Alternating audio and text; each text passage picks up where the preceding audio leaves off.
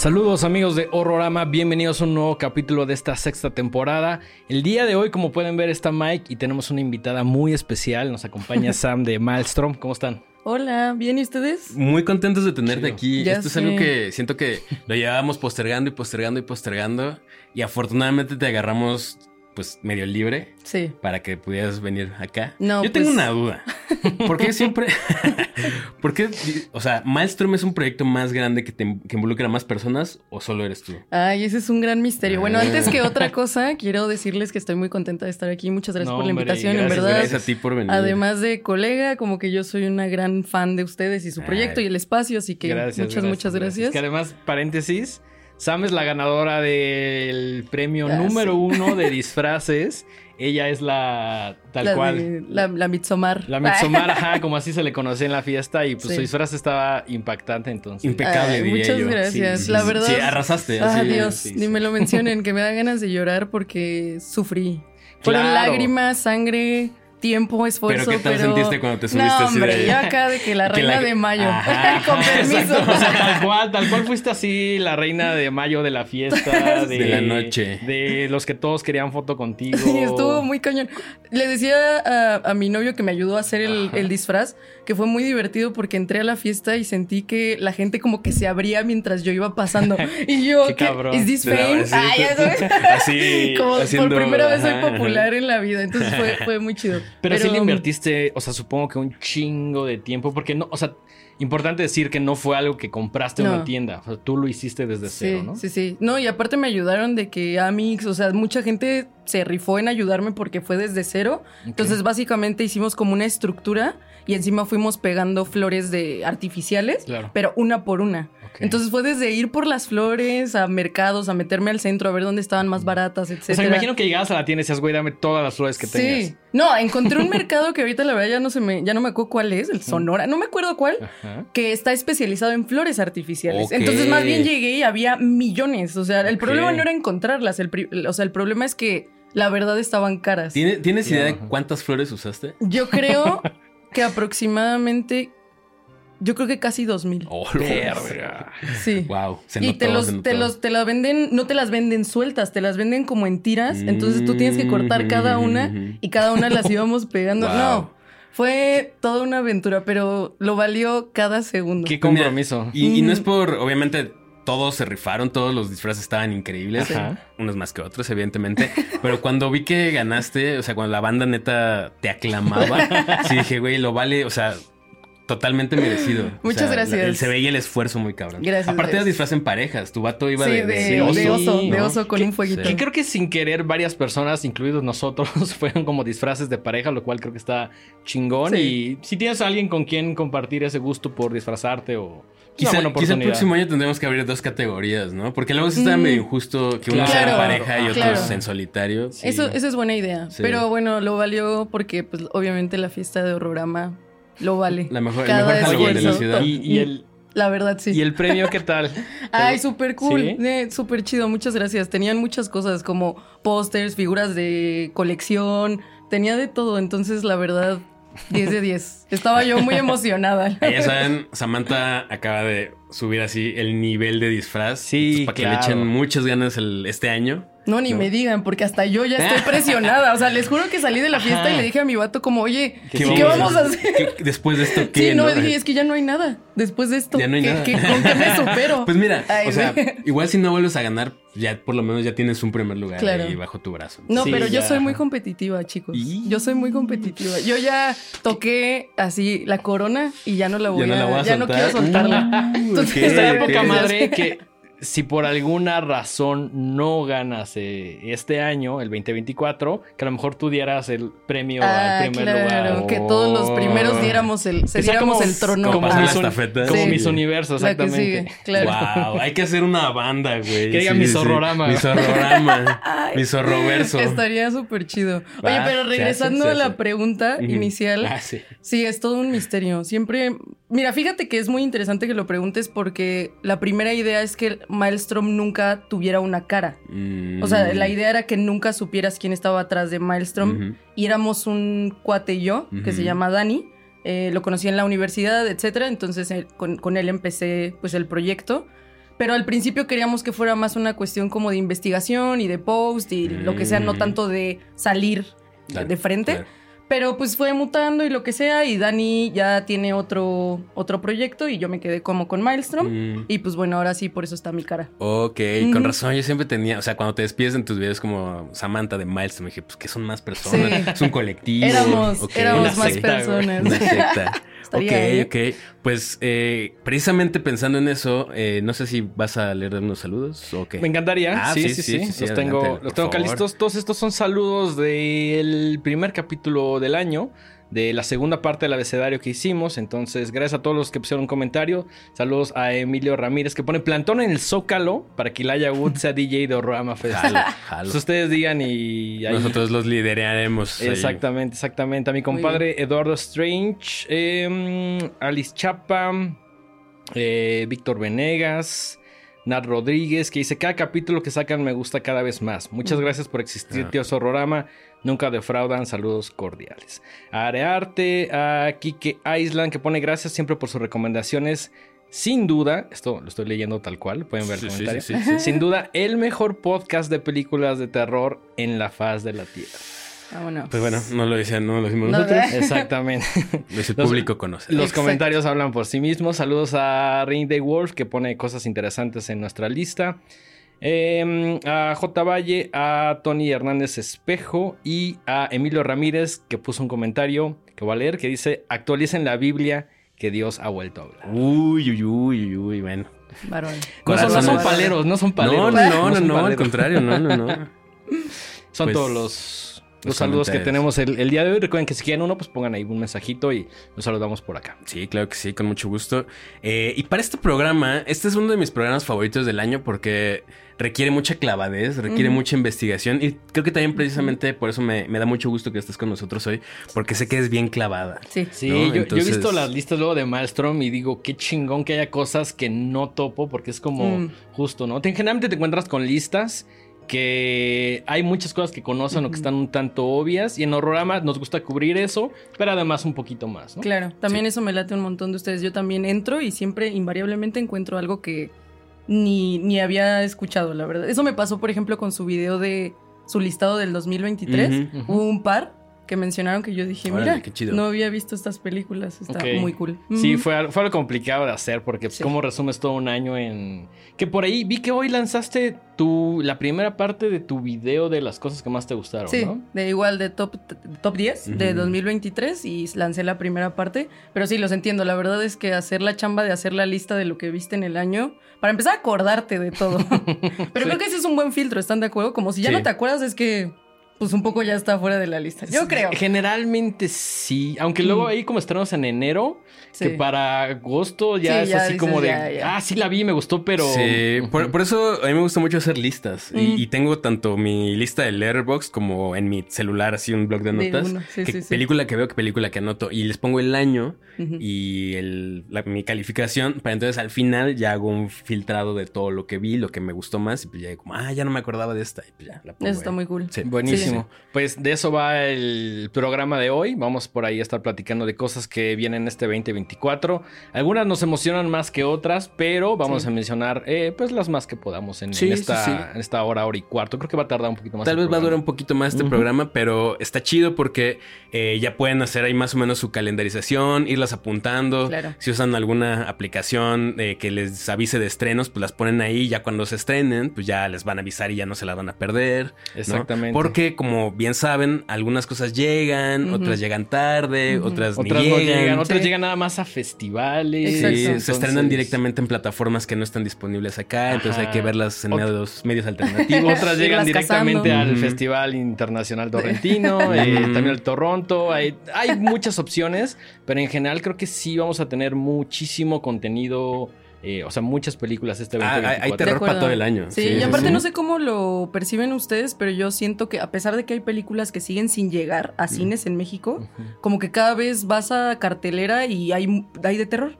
O sea, Sí, ya, sí, ya es rara sí. la semana en el cine en donde no hay algo de terror. Absolutamente. Entonces, eso sí, está sí. muy loco. Ya Sí. sea en el cine comercial o en la cineteca. Por ejemplo, yo fui a ver a Lucarda hace como un par de semanas y estuvo, chido. creo que, ajá, como una quincena y la neta, gran experiencia. Nunca la había visto en la pantalla grande. Qué fui con mi morra y la pasamos bien chido. Ay, me hubiera gustado verla en pantalla grande. Sí. Fíjate. Haber- haber Aunque sí debo decir una queja. Cualquiera, o sea, si ustedes van a la cineteca, pensarían que la gente que va a la cineteca va a ver la película. Pues ¿no? Sí. yo creería que es personas que tienen una sensibilidad un poquito más. Ajá, acá neta tuve que callar a una Ay. persona como seis veces. No es broma. no sean, esas, es broma. no sean Sí. ese O tipo de personas. La neta no, banda. Es muy sencillo. Ir al cine me encanta porque es la cosa más sencilla del mundo. Es sentarte Siéntate, y pon abrir atención. los ojos y ya. Y callarte también. Bueno, no, yo creo que lo estamos ¿no? subestimando, ¿no? Hay mucha banda que neta no se puede sentar, callar y poner atención. Está cabrón, está Perdón, ¿eh? cabrón, está cabrón. Sí, sí. Sí, por, sí, por favor, si van al cine, como dice Mike, es muy fácil. Siéntense, comen sus palomitas. Cállense Vean ya. la película, platican quédense. saliendo. Es una hora, Sí. hora y media que se tienen que callar y ya saliendo dicen todo lo que quieran. Porque además le arruinan la experiencia a toda la sala. Sí. Entonces, por favor, no lo hagan. Sí, sí. Muy Pues vámonos tendidos porque sí hay varias, varias cosas que comentar. Eh, es más o menos una lista. Obviamente nuestro vecino del norte es quien tiene las primicias de todo, entonces más o menos son, es un calendario basado en las fechas de estreno de Estados Unidos. Eh, y desde ahorita, ya desde enero, ya hay cosas, ¿no? Eh, empezamos con una película que me llamó la atención porque es eh, la produce Shudder, que es esta, plataforma que ya está empezando también, bueno, ya tiene un rato produciendo sus propias películas. Se estrena el 12 de enero y se llama Destroy All Neighbors. Eh, la dirige Josh Forbes y por ahí sale eh, Alex Winter, que yo creo que es como el, el nombre más conocido de, de esta película. Y pues tal vez lo recuerden porque pues, sale en Billy Ted y en The Lost Boys. Y me llamó mucho la atención porque es una comedy horror y la trama creo que está muy, muy cagada. Es un vato que es músico, es eh, rockero de, pero de progre. Ok. Ah, O sea, el güey hace música, de, hace rock progresivo y creo que se muda un, un vecino al lado suyo y es como un ente ahí medio sobrenatural y sin querer lo mata. ok. Ok. Y entonces pues se desata ahí el cagadero. Ok. Los efectos se ven muy chidos, es Mm. muchísimo practical Practical. effect. De hecho lo, lo mencionan mucho como, Ajá. como que sí hacen hincapié en, en eso. Ok. Y pues la neta se, de pi- diez. se- ajá, pinta, pinta bastante bien. Hay, Jala medio- bien. hay unas vibes como a medio Tenacious D. O sea, se ve- Es, co- es comedia, es comedia. Es comedia. De acuerdo, de Comedia acuerdo. de rock progresivo. Ya hay trailer. Ya hay trailer y se Ok, ve bueno. Se ve Perfecto. ¿Sabes o sabemos más o menos cuándo llega a la plataforma? O si bueno. va a 12 de tener- enero. 12 de enero. Sí, o sea, ya. sí, ya, aparte seguro que hay, claro que- Y no quiero decir que una vez que está en Shudder está en el mundo del internet, pero Pero una vez que está en Shudder, es- ay, sí. Ajá, Sí. digamos que ya se vuelve más fácil. Claro. Sí, sí, sí. sí. Eh, ¿Qué más tenemos? Pues miren, yo les traigo otra que esa parte ya vi que ya está en Cinépolis tal cual. Mm. Ay, perdón, no sé si podía mencionar Sí, como sí, marca. claro, sí, son Baneada. amigos, son amigos. Ay, sí. No, bueno, ya está en cines. La verdad, solo la vi por ahora en Cinépolis. Se llama Night Swim. No sé si han escuchado de ella. ujú. Sí, que sí, creo sí. que en español le pusieron como piscina del Piscina terror. maldita. o- Una sí, mamada, sí, algo sí, así, sí, ya sí, sabes, sí. ¿no? Como que sus Piscina traducciones a veces son, son extrañas. Pero bueno, es una película, la verdad, que es de Blumhouse. Entonces es como lo primero tal vez que sale en cine de Blumhouse este año, al menos que yo Pues sepa. creo que sí. Aquí en México ¿No? sí. ¿La Bueno, traía Universal? es de Universal. Sí, sí. Sí, sí. Que no nos invitaron, pero bueno. Híjole. Bueno, pero, Pero neta, raro, raro, ¿no? Yo creo que no Porque- le- o bueno, yo no supe de nadie que la fuera a ver. Tal vez ni No. siquiera hicieron evento. Yo tampoco escuché de nada. Creo que por la, la fecha no le ayudaba No. mucho, entonces probablemente no hicieron nada, pero como menciona Sam, ya está ahorita en, en la cartelera. Sí. Así es, así La, es. la- la dirige alguien que se llama Bryce, Bryce Maguire. Ok. Es su debut como director. Me parece que lo, lo- lo que ha- había estado haciendo son guiones. Y bueno, en pocas palabras es de... eh, el, el protagonista es un jugador profesional de béisbol, pero por una enfermedad eh, se tiene que retirar de manera como prematura. Entonces se mudan a una casa nueva con su familia y ahí en el jardín hay una alberca que la gente no ha usado en muchísimos años y ellos deciden así como de, oye, pues creo que usar la alberca va a estar muy chido. Y pues ahí todo... se- se- Sí, sí, sí, sí. Hay algo como en la alberca, ¿no? Entonces es curioso porque le están diciendo así como tiburón, pero en la alberca, ¿no? O como entidades malditas, pero en la alberca. Y la verdad en el trailer se ve, eh, hace referencia, por ejemplo, a It, hace referencia a Poltergeist, no sé si se acuerdan de Sí, la, claro, la escena de- del- claro, sí, la sí. super escena de la, de la alberca. Con cadáveres de verdad. Totalmente. Entonces, la verdad no sé muy bien qué pensar, les voy a ser muy honesta. No sé, chicos. Habrá, habrá, habrá que verla. Sí.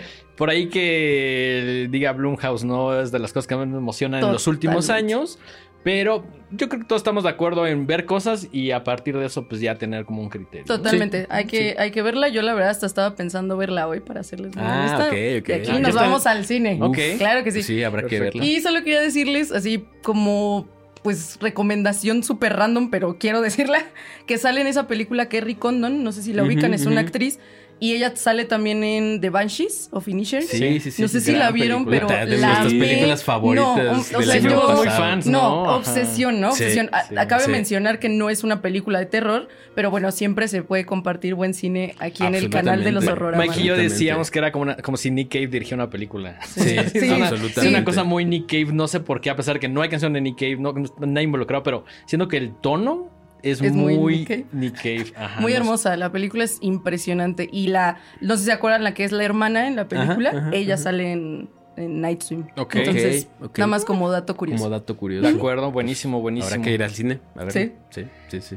Seguimos con algo que sé que les emociona muchísimo, bueno, eso creo, Alien Romulus. Ah, tú ya te vas a lanzar Sí, así ya, a, los, a los hits. Ok. Tal cual está en mi lista, sí. Está bien, está bien, está Creo bien. que hice mi lista como de las cosas que, bueno, no. Ni ¿Qué más está- te no, interesan? está- ajá. Mm. Tengo como una lista de cosas que me interesan mucho y cosas que veré, pero Mm. más por curiosidad Ujú. que porque tenga ganas. Pero sí, la primera, Alien Romulus, eh, se extrae en agosto. eh, dirige Fede Álvarez. Y lo que yo no sabía es que sucede entre la 1 y la 2, es decir, entre Sí. Alien y Aliens. Aliens. Y pues además tiene el ok de Ridley Scott. Mm. Entonces. No solo tiene el, el ok, la produce. Y en palabras de ese güey, así dijo: It's fucking great. O ¿Qué- sea, Qué cabrón No, ya, llenarle ya, el ya ojo está. a Ridley Scott, ¿no? O sea. Pues sí, quién sabe. Eh, es interesante porque vuelve a ser la misma dupla de Fede Álvarez y Ujú. Rodo, Rodo Sayagués, eh, esto, este equipo uruguayo.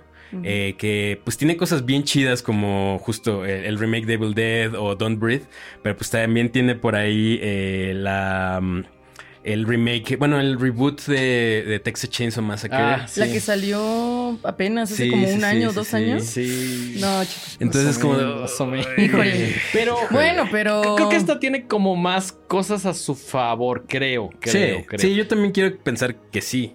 O sea, en teoría. Pero bueno, o sea, ya ah, justo si ya tiene como el pulgar arriba de Ridley Scott, me da, me da más confianza. Por ahí, originalmente le iban a lanzar en Hulu, pero dijeron, no, que sí sea. Sí vale la pena. esté en En el cine. cine. Es que luego Sí. también cuando sale, no sé si a ustedes les pasa, pero. Y, y- y no es por menospreciar las plataformas, pero cuando algo sale directo a plataforma, como que a veces te deja como un cierto sentido como de desconfianza de decir, ay, no Tal sé vez si como no está tan buena. Como que no Ah. o le. sea, como que nos hacemos, nos hace pensar como de si hubiera sido tan buena, tal vez lo hubieran sacado en Pues se cine. supone que hacen unos focus groups y todo, y como que la banda dice, eh, pues está pasable. Entonces dicen, no, pues no nos No. vamos a arriesgar a, perder dinero en cines. ¿no? Claro. Siento que es un poco el equivalente a cuando estas películas salían como directo a VHS o directo a DVD. No, ya- Ujú, Ajá, que es como. oh, Mm. no o sea, por ejemplo, el regreso de Jafar salió directo a, a- a VHS y no está tan mal, entonces. Ujú. No sé, no sé. Por ahí también Sí. vi que estaban planeando una serie de Alien para este canal que se llama FX, pero ya lo postergaron hasta 2025. Ok. Supongo que para que no compitiera tanto con la, con la La Claro, película. claro, claro, ajá. Pues Pero se habrá, se tendrá que ver, ¿no? yo creo que sí es de las cosas que esperamos muchísimo Es- y que vamos sí. a ir con un hype así de esto tiene que estar cabrón, ¿no? Sí, pues sí, sí, de, de hecho era, era como de... O sea, yo traigo mi lista más como en orden cronológico, pero Totalmente. sí era como de las cosas que dije, no mames, esto sí es así... Que me atreví a decir que junto con otro título que traigo es lo, que, Ghostbusters. es lo que más me eh, espero este año. Ok. Son muy fans de Ghostbusters, ¿verdad? Sí. Ah, solo quería A mí me preguntarlo gusta porque... mucho. Mike sí es creo que la persona más fan que conozco. Ah, qué chido. Mm. Sí, soy ultra fan. Esperemos que Ultra fan. Viva, mú- múltiples razones. viva tu amor. Oye, Yo creo ya, que sí, ya que estamos sí. en esa, ¿quieres platicar Ah. un poquito de Ghostbusters? O, O tienes, quieres- si o- quieres- No, yo creo que todavía no, todavía no. Es que, ok, es que va. me, me, da, me den mi toque porque sí traigo así mi lista como en orden. Ok. Eh, lo que sigue, hay una película canadiense. No, no es cierto, no es canadiense. Eh, está, se estrena en Canadá el 26 de enero. Está terminando de festivalear. Entonces yo creo que no tardará mucho también en estar ahí en, en medios alternativos. Y es de esta eh, dupla de productores que es XYZ y Magnet. Uf. Eh, XYZ, para los que no sepan, pues es productora y distribuidora. Y Magnet es la rama que se enfoca en cine de género de eh, Magnolia Pictures, Mm. que pues, obviamente traen horror, este, muchas cosas de está acción. poca madre. De hecho, traen Ferrari, que no relaciona al mundo del horror, pero ahorita le están hypeando muchísimo y se ve que sí está muy chida. Por ahí también ya vi eh, que tiene el OK de Guillermo del Toro. Sí. Ok. Va a llegar a México cortesía de Diamond Films, Ferrari. Ferrari. Ah, Ah, qué cool. No tenía idea. pero, pero, ah, cuéntanos de esta. Pues esta película me llamó la atención porque la dirige un güey que se llama Barnaby Clay, que yo la neta no lo no sé quién es, pero ha hecho muchos videos para bandas que nos gustan bastante, como de John Spencer Blues Explosion, para TV on the Radio, Tiene mi OK. Ya con eso quiero verla. Ya con quiero eso. verla. John Spencer, I mean. para los Ya Ya Yeahs, y tiene un documental muy chido sobre eh, Mick Rock, que es este gran fotógrafo de- Ah, de, de claro. rock. Está muy perra ese docu, Sí, güey. que sí. se llama Shot the Psycho Spiritual Mantra of Rock. Mm. Entonces, como que por lo menos el vato, al menos, por lo menos va a tener música chida la, la- película. Ajá. Y yo creo que visualmente va a estar muy buena. El póster está increíble. Es de los pósters que vi que más me llamaron la atención. Y la historia es de un güey que es fotógrafo como de la naturaleza y está en el desierto y se queda atrapado como en un cañón junto con otra morra y hay unos niños sádicos persiguiéndolos. El Wow. trailer se ve brutal. Digo, hay gente que no ve trailers. Yo la neta sí me aventé la mayoría de los trailers de las películas Sí. que, que, que vamos a, comen- a comentar el día de hoy. Y, y se ve muy, muy chida. Se llama. The Seeding. Y se estrena en Canadá el 26 de enero. Entonces, por ahí de mediados de febrero, yo creo que ya va a Puede estar ser que esté. disponible. Oye, pero Ojalá llegue a México. ¿eh? Suena O sea, muy la chido. trama La suena trama chida, la y las personas involucradas Sí. creo que pinta para algo. Suena bueno. bien, Sí, suena bien, sí, suena sí, sí. bien. Muy ¿Qué bien. más tienes? Ok. Pues yo sigo con una. ah, como que estoy agarrando también acá. Como que, que- supongo que quisimos traer de todo, ¿no? Sí, de entre sí, muy sí, sí, mainstream sí, y sí. lo que sea. Hay una que está- he estado yo escuchando un montón que se llama Lisa Frankenstein. Que de hecho se, aquí lo tenía. sí, Ajá. se estrena en teoría el 9 de febrero y está di- dirigida por Zelda Williams, que si no me equivoco es hija de Robin Williams.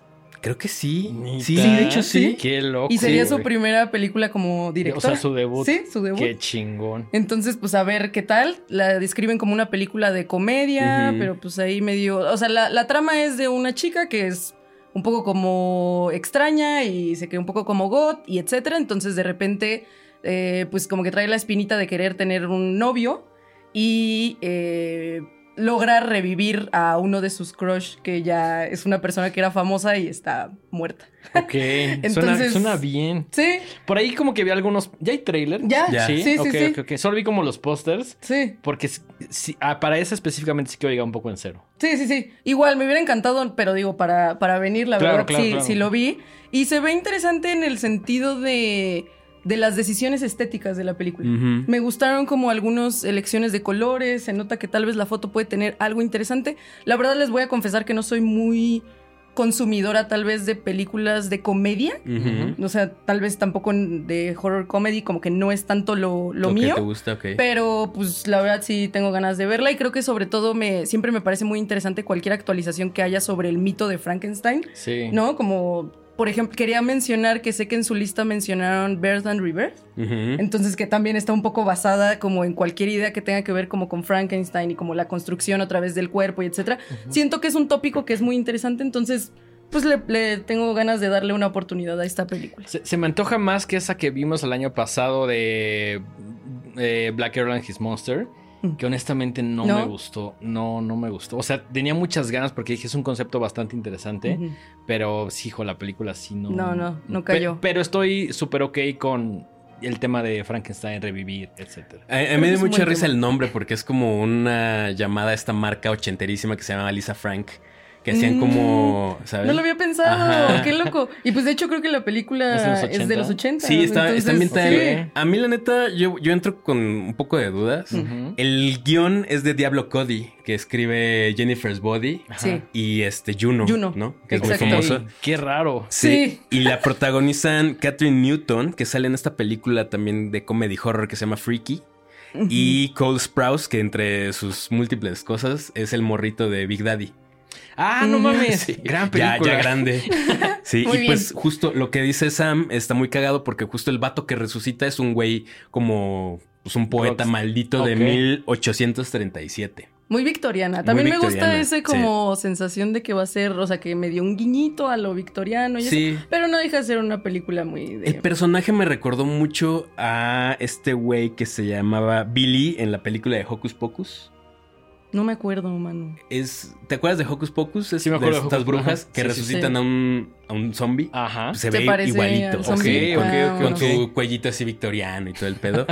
y pues, pues por lo menos creo que el, el soundtrack va a estar muy ochentero. O sea, la morra tiene en su cuarto así pósters de Pues, eh, Bauhaus. ok. Menciona en de pura el- cosa que nos gusta. Sí, en el tráiler menciona algo como de The Cure, Ajá. entonces Mm, eso también está bien. Al güey le ponen una playa de los Violent Femmes. Entonces, Ah, como de- ok, ya- sí, ya- sí. O sea, no sé, a ver qué tal. Sí, y también, tam- ay, perdóname, también va a salir Carla Gugino. No Ah, sé si sí, la, sí, sí, sí, la sí, sí, sí. famosísima Sí, de, súper, sí, súper, sí. de Flanagan, que también la última vez que la vi fue en la de la caída de la casa Usher, que no sé si la vieron. No la vimos, ¿qué tal?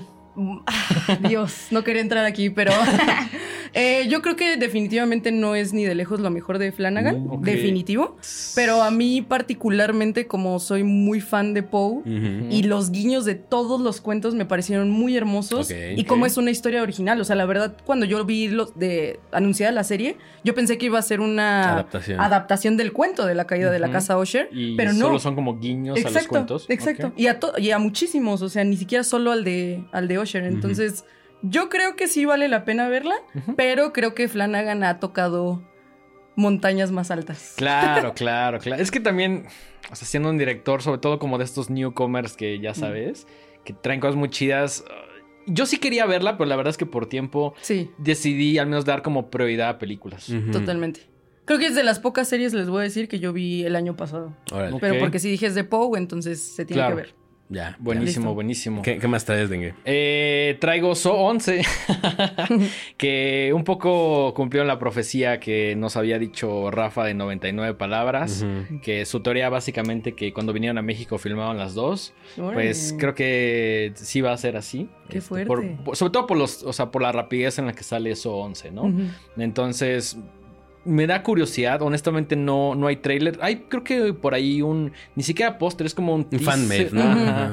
Hay como un teaser ahí. Se ve interesante. La neta, la 10. Yo. A mí me gusta casi todo lo de Saw. Ujú. La 10 sí dije, güey, qué chingón, es justo lo que quería Qué ver. chido. Y esta 11 espero que vaya como un poquito por esa línea, aunque no, no tengo ni idea qué vayan a hacer, pero definitivamente me emociona. O sea, todo lo que tenga la palabra So en un póster, tengo ganas de verlo. De acuerdo. Pues, perfecto. ¿Sí? ¿Se les antojas So 11? Sí, o, claro, o no, creen sí que va a ser una como... Pues yo esperaría que esté igual de buena que la 10. Es lo que queremos. A mí igual. me van a funar, me van a funar. ¿No te gusta chavos. No, me encanta So, Ok. me encanta, o sea, pero la 10 no me convenció. Ya. Ok. A mí sí la ¿Por, por 10. algo en específico? Mm, Me pareció que la historia, o sea, yo creo que tenía un montón de potencial en la historia de Kramer y cómo se volvía a llevar con Amanda y volverlos a ver y etcétera. La verdad les voy a confesar que para empezar, el hecho de que los actores ya fueran mucho más grandes, sí me sacó un poco de la película raro. recurrentemente. o sea, sí claro. le decía así como de, oigan, no lo sé, o sea, Amanda ya se ve... O sea, cabe mencionar que hay una película de So donde para ser joven a John Kramer le ponen una gorra al revés. Ah, sí, sí, o sea, sí. entonces Bueno, creo sí. que... La magia del cine, Eso ha, sido, eso ha sido complicado. Y por otro lado, no, como que no sentí que tuviera eso, la magia también de las, de las trampas de So Mm. eh, como que el hecho de que ellos siempre estuvieran presentes en el cuarto y estuvieran interactuando como con las personas que iban a pasar por las trampas. Algo de la película simplemente me pareció un poco flojo. No estoy diciendo que fuera mala, ni mucho menos. Creo que fue un regreso bastante decente. Decente. Pero definitivamente, por ejemplo, no estuvo en mi lista de las Claro. más queridas del Sí, así convierte en 2023. algo un poco más personal. Sí, ¿no? totalmente. Pero creo que acuerdo, está bien y pues, pero pues no sé qué onda con la 11. Pues a ver qué A ver tal, qué a tal. ver qué tal. Por ahí ¿Qué se estrena en septiembre So 11. Muy probablemente le va a traer eh, Corazón Films. Creo que sí, sí, pues sí, Sí, yo creo. Corazón Films, Sí, sí, sí.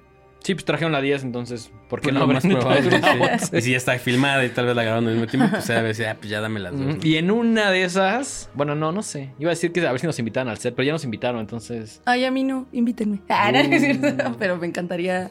Vi, sus fotos en el set y yo dije, qué sueño de Qué. No mames, Qué estuvo perro. sueño. También creo que por eso. Como que decimos que nos gustó quizá un poquito de más. Como que está Vivieron sesgado. toda la experiencia, ¿no? Sí, sí la vivieron. Cuando Sí. les, les juro que vi su foto y dije, ese es el sueño de cualquier fan de terror, estar Sí, ahí. sí. O sea, Sí está loco, sí está loco. Pero bueno, vamos con más recomendaciones, Sí. Mike. Eh, Out of Darkness, febrero 9. Dirige Andrew Cumming, es su debut. Eh, me llamó mucho la premisa. Corre el año 43.000 antes de Cristo, o sea, el Wow. paleolítico superior. y un grupo de, pues, de estos primeros humanos andan como ahí errando y andan buscando como un nuevo lugar donde pues, estar. Y hay algo que los anda ahí acechando. Qué Visualmente chingón. se ve muy, muy, Sí. muy chingona. ¿Te recordó a algo en específico? Pues ¿No te como- recordó como- un poco a The Witch? Poquito, porque ya sé que no es Por la, la misma. foto. Sí, Es como o sea, sé que no- desaturada. Ajá. Ok, ok. saturada, muy fría. Muy frío, ajá. Paisajes exacto. así como Está en medio del bosque. ok, sí. con mucha neblina. Total. Me gusta, Totalmente. me Y gusta. como Oh. algo, una entidad ahí que no puedes ver bien que los anda ahí como acechando. Sí, de Qué, acuerdo. qué chido que viste el trailer. Me sí, encantó. ¿verdad que sí o sea, son de las cosas que más Sí. tengo ganas ahora de ver en 2024. Ujú, ujú. También me recordó un poquito a Ritual, de Ritual. No sé si la han sí, visto. sí, sí, gran Uf, Me película. encanta esa película. Sí, sí, Soy sí. muy fan de esa Y produce, es el mismo productor de It Follows, Saint Mod y It Comes at Night. O sea, pura cosa Sí, fina. sí, güey. Sí. sí. Creo que eso le da más hype.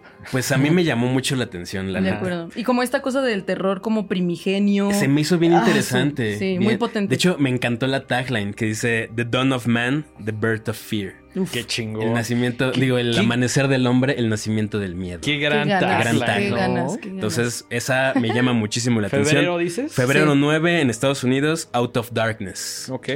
Luego, ¿qué tienes? Ah, yo me están tocando como que a Mike le tocan las que yo quiero decir. Porque también traía. Aquí es, aquí como el, aquí Darkness. es como el uno. Así Claro, de- te Lo que toca te lo que toca, te toca. toca, sí, sí, Yo sí. traigo una que estuvimos aquí platicando un poco antes que se llama Imaginary. Se estrena en teoría el 8 de marzo, me parece que también será un estreno en Estados Unidos. Igual es de Blumhouse, por eso les digo, casi casi parece que yo traigo puras de Blumhouse. Pero bueno, está protago- protagonizada por The Wanda Wise, que también participa como productora. Y pues eh, de, de Wanda la pueden tal vez reconocer por películas o por series, por ejemplo, como La Ley y el Orden, The Good Wife, The. Mentalist, etc. Entonces creo que es una actriz que a mí me gusta Ujú. bastante. Imaginary tengo entendido que es acerca de una niña que tiene un amigo imaginario, pero que está en una forma de un osito de peluche. Que se Y- llama Chauncey, Exacto. además.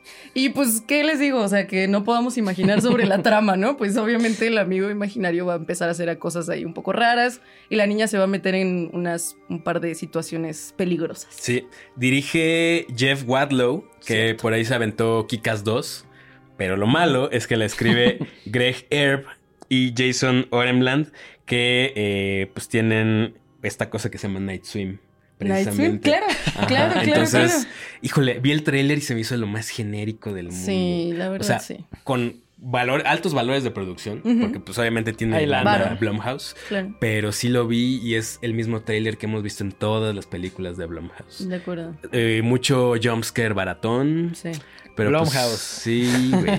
O sea, es que ¿eh? tiene una chida, cinco malas. Una chida, cinco malas. Y es como... Es- ese es el promedio de bateo de Sí, Blumhouse más hoy, día, hoy día. Hoy Sí, día. sí, Sí. sí, sí, sí. Sí, en su momento fue distinto tal vez, ¿no? Pero se ve Pues Se ve- habrá que verla. Creo que lo único que me llamó la atención y si quiero mencionarlo, quién sabe ya cuando sea, cuando veamos la película, es que sí hay un par de escenas en el tráiler Ujú. que parece que va a haber como, o sea, que la niña sí sufre de ciertos tipos de violencia física, digamos. Ok, sí, sí, sí. Entonces. Como lo de la flor, ¿no? Exacto. Sí, sí, sí, sí. Entonces no sé si se van a atrever a sacar a una Yo la- criatura. yo teniendo- me creo que no. Yo también. Yo también, o sea, me siento un poco escéptica, pero bueno, ya veremos. Ok, ok, ok. Eso ok. se estrena en Estados Unidos el 8 de 8 marzo. de marzo. Entonces, Marzo. pues también por esas fechas, esos estrenos tan grandes suelen llegar muy parejitos acá. Entonces, De acuerdo. Yo estoy casi seguro de que va a llegar porque es Blumhouse. sí, Sí. sí, sí. y es muy probable que la traiga Universal. Sí, sí, definitivamente. Calculo, calculo. Pero bueno. Eh, lo que sí llega de la mano de Diamond Films es Terrifier 3. Ujú. Que la 1 me gusta, la 2 la odié. y la 3, honestamente, tengo más curiosidad que ganas de verla. Sí. Sí, estoy de acuerdo contigo, ¿eh? La 1 me parece que es muy entretenida. O sea, es una película Y me que gusta tiene que es muy corta, ¿no? Sí. O sea, es- efectiva, ¿no? o sea, son o sea, de esas películas que aparte ajá. no van a tratar de ser algo que no son, ¿no? Al y no por eso contrario digo de la que- 2. Sí, exacto. No mames, la 2 es terrible. La 2 dura un chingo y es terrible, ¿no? O sea, Pero tiene un fandom bastante, bastante grande. De siento que tiene un fandom. Estaría mal llamarlo desmedido, pero llamémosle muy grande, ¿no? Sí. O sea, Y es que en algún momento explotó Terrifier, ¿no? O sea, Pues entiendo también por qué. Creo que llegó a cubrir una ciertas necesidades como para la bandita edgy, Ok, ok. ¿no? y yo la neta, igual lo mismo que ustedes. O sea, la uno me gusta, la dos la padecí. Sí. Puta, es Y horrible, güey. Pues híjole, no sé.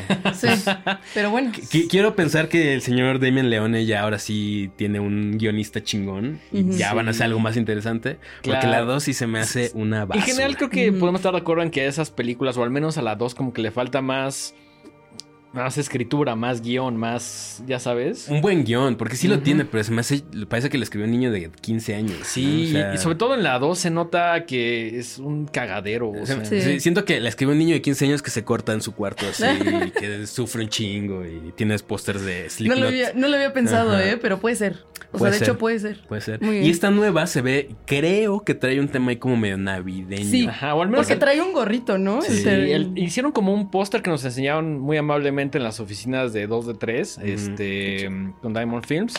No sé exactamente si va a ser navideña, pero al menos sí la están promocionando de esta manera. Va a salir en octubre. Ok. Entonces, probablemente va a ser el- uno de estos estrenos como muy, muy fuertes, como lo fue eh, Terrifier 1 y Terrifier Ujú, 2. Absolutamente. Exacto. Bueno, Muy bien. continuemos porque sí faltan varias. Sí. Eh, a continuación, una película, la voy a mencionar muy rápido, se llama Stop Motion. Eh, se estrena en, muy limitadamente en Estados Unidos el 23 de febrero. La dirige Robert Morgan, que por ahí tiene, es animador, de- él, él es animador de stop motion también. Y tiene un segmento en, esta, en este omnibus que se llama ABCs of Death. Eh, eh, su trabajo lo pueden encontrar en YouTube.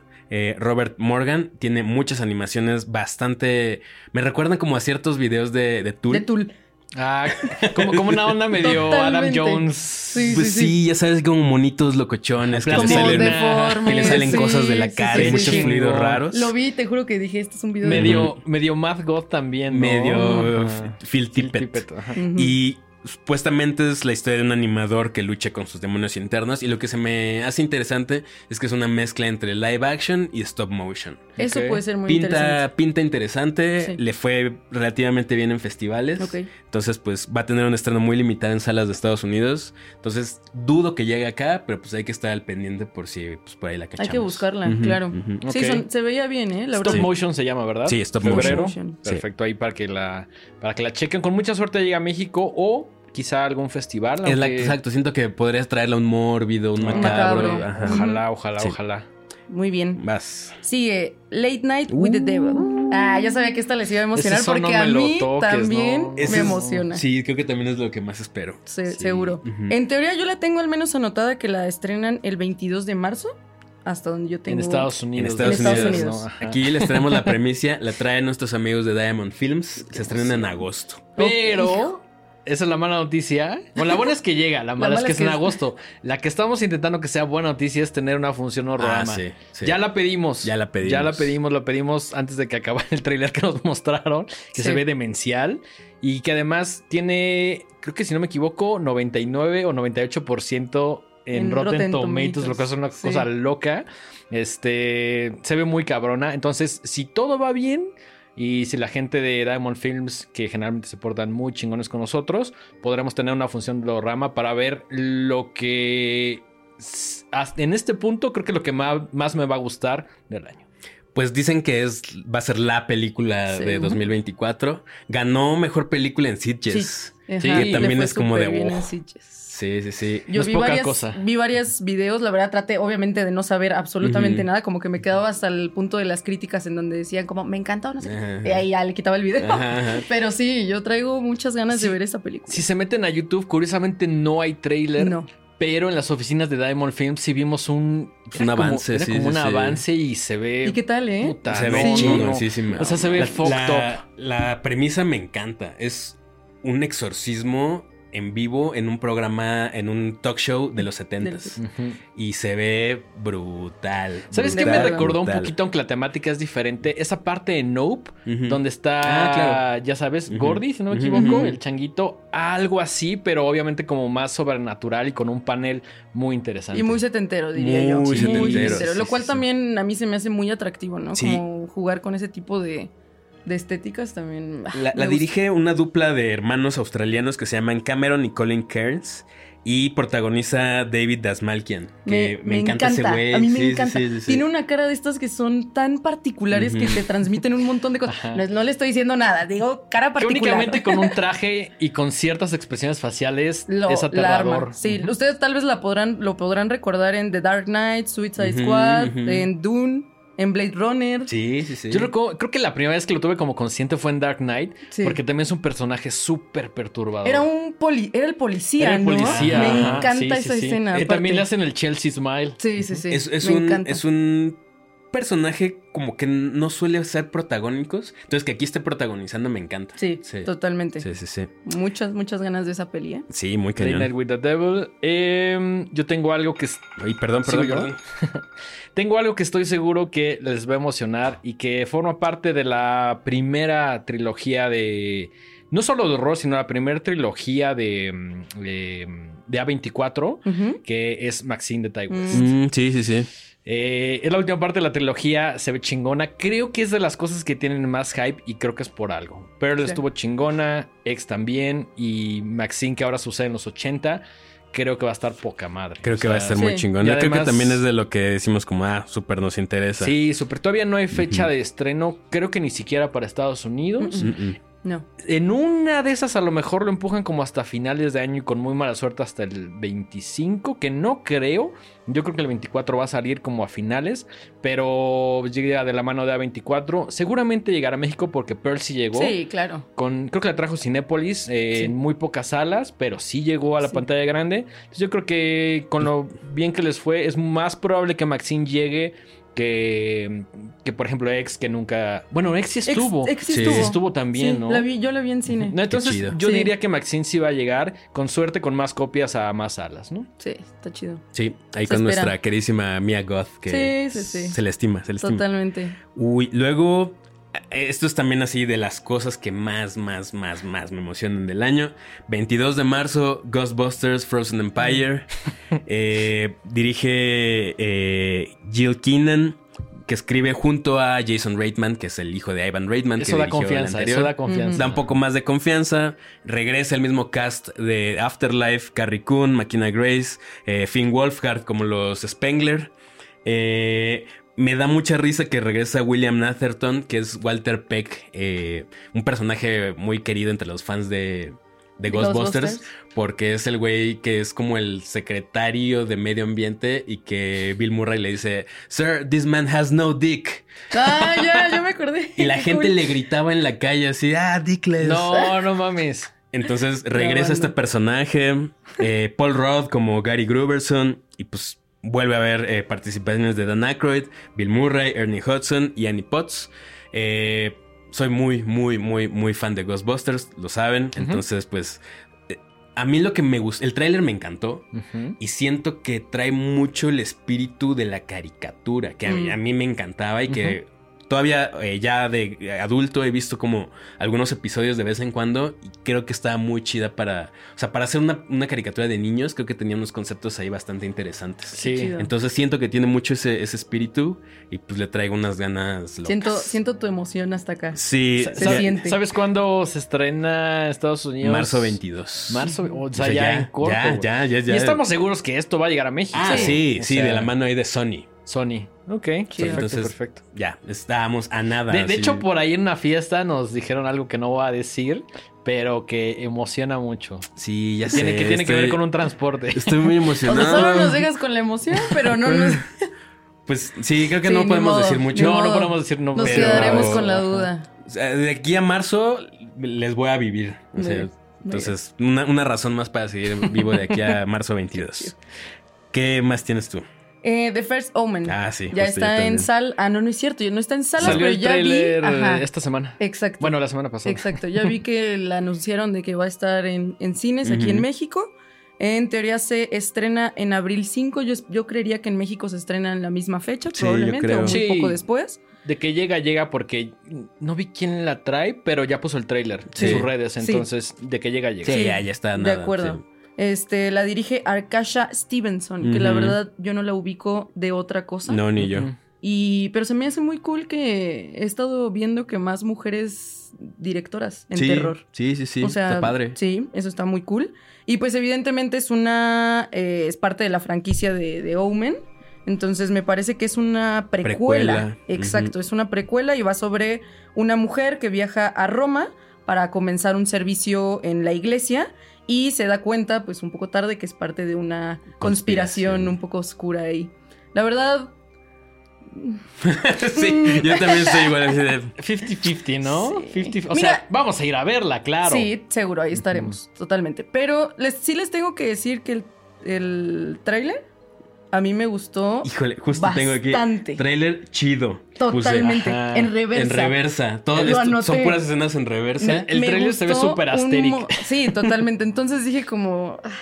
No me quiero... No, o sea, no me quiero esperanzar, pero se ve muy bien. Sí. Ojalá y de la sorpresa, ojalá. Sí, sí. Ojalá, ojalá, ojalá que no sea como cierta otra franquicia del demonio ahí no, que, híjole. no, que sienten que esa franquicia va a lanzar la segunda parte este año o hasta el siguiente. Hasta el siguiente. Hasta el siguiente, ay, qué bueno. Yo leí que el siguiente. Si Híjole. hablamos de la que hablamos, Sí, La del siguiente. Sí, Sí. podría quedarse ya, o sea, Yo- podrían ya, ya tumbar eso, ya sí, hagan ya- otra ya cosa. no la queremos ver, la de neta. acuerdo. Eh, que no sé qué tal le fue en, en- en Mal, según taquilla. yo. ¿Sí? Sí, según yo. Ah, fue qué bueno. Ay, qué bueno. No, en taquilla. Bueno, según taquilla. yo no le fue tan no bien. sé, no, No sé, sé. no sé. pues bueno. Benguito. Sí. Eh, algo que estoy 50-50. Ujú. Más como 60-40, Ujú. que es Beetlejuice 2. Ah. En septiembre, Sí. a Mike no le emociona nada. A mí me da curiosidad, la verdad. Es O más sea, curiosidad, pero es que a mí eh, Tim Burton ya me ha roto el corazón varias veces. Sí. Entonces, como que. A todos. La realidad es que yo ya estoy un poco harto de las secuelas. Sí. remakes y cosas así. Reboots Ah, pues, y todo me eso. gusta ver más historias originales o historias nuevas o historias basadas en algo. Pero Beetlejuice 2 sí tengo, sobre todo, curiosidad. Y creo que va a haber de dos. O que me. No sé cómo me podría gustar. O que me va a romper el corazón y va a decir por qué. Y creo que ahorita estoy un poquito más del lado del por qué. Sí. Pero el cast se ve bueno. Sí. eh, dirige Tim Burton, que esto sí. Generalmente diría que chingón. Ahora ya no sé. Fíjate, pero al menos es- son sus personajes. Es lo que te iba a decir. Creo que es de las pocas ocasiones en las que creo que sí hubiera preferido que la dirigiera alguien más. Y que él estuviera de productor, Ajá, supervisor. Sí, algo sí, así, sí, sí. sí. Me gusta que, que regresa Michael Keaton, Ujú. eh, Winona Ryder, está ahí. Jenna Ortega, que a mí me cae muy Sí, bien. a mí también. Sí, sí, Creo que hasta sí. está William Dafoe, Dafoe, Sí, ¿no? va a estar William Ah, Dafoe. A mí me encanta William, sí. así que eso sí me emocionó. la Creo que hay elementos que nos gustan, pero a ver cómo funcionan en Beetlejuice acuerdo. 2. Ujú. Yo sí le tengo un Eh, poco de esperanza, fíjate. Yo estoy 60. Tal vez soy yo 40. queriéndome aferrar a cualquier cosa en la vida. Puede ser. Pues es que Beetlejuice como que sí marcó para mí. No, para todos. Ay, Claro, sí, claro, claro. Por eso también se siente, duele más. Todavía duele como más, "Ay, claro. Tiene- tiene un Llega punto. en septiembre y. Probablemente tengamos boletos. Probablemente, probablemente. Muy probablemente tengamos boletos. Eh, Mike, continuamos con la tuya. Otra, otro estreno muy grande. eh, abril 12, Godzilla vs. Kong, The New Empire. Eh, parte de este Monsterverse que está creando Legendary. Eh, es la quinta entrega dentro de esta como saga, esta nueva franquicia que ya incluso hay una, hay una serie ahorita en Apple que se llama eh, Monarch. em, escrita por Simon Barrett, que tiene entre sus cosas como Your Next y The Guest, que están chidas. Y vuelve a dirigir Adam Wingard, eh, que este, pues, dirigió la anterior de Godzilla vs. Kong. Y pues por ahí tiene también su segmento en VHS 1 y 2. Entonces, a mí me Qué gustan cool. esas. A mí me gustan Sí. las. Yo soy fan de ver monstruos madreándose en pantalla. No son tan buenas, la neta. A mí no me han hecho el más feliz. Y sobre todo ahora que se acaba de estrenar Godzilla Minus One, que ¿Ya la viste? me voló la ¿Sí? cabeza, me encantó. Tengo muchas ganas de verla, pero estaba como dudosa. No, Ahora sí está muy chida. Y no tiene nada que ver con este, Ah, con esta, este Monsterverse. O sea, Va. esto es como una japonesa. Y Y, esta es la gringa. Legendary compró los derechos y pues están haciendo su propia versión. Ok, ok, ok. Entonces, pues bueno, igual Híjole. la iré a ver porque me gusta ver esas cosas en Por pantalla grande. completista. Por completista, pero pues tengo mis dudas. Por clavado, Sí. súper clavado. Muy bien, seguimos. Yo traigo, me salté un par, la verdad, que creo que son un poco más pequeñas, pero me voy hasta el 17 de mayo, que se estrena The Strangers. Chapter 1. Entonces, bueno, creo que aquí todos o muchos hemos visto la película, los, la de los extraños. Entonces, al parecer será una entrega nueva en, para, para esta trilogía de películas independientes. Eh, seguirá una premisa, al parecer, muy parecida a la, a la original. Home Invasion. Home, Home Home Invasion. Invasion. Airbnb Invasion, de hecho. Ajá, Va a haber un exacto. nuevo género que se llama Airbnb, Airbnb Invasion. Invasion. Pues así fue Barbarian. Barbarian, sí. a, mí me, a mí me encantó. es la primera, que- podríamos decir, a menos que haya otra, la primera película de Air- Airbnb. Pues creo que sí. Y creo que al principio habían dicho que esta de The Strangers iba a ser un poco como fuera, como que iba a tratar de salirse de las otras, pero al final dijeron que va, va a dar continuidad a la historia de los, de los personajes incluso. Ok. Ok, Ujú. ok.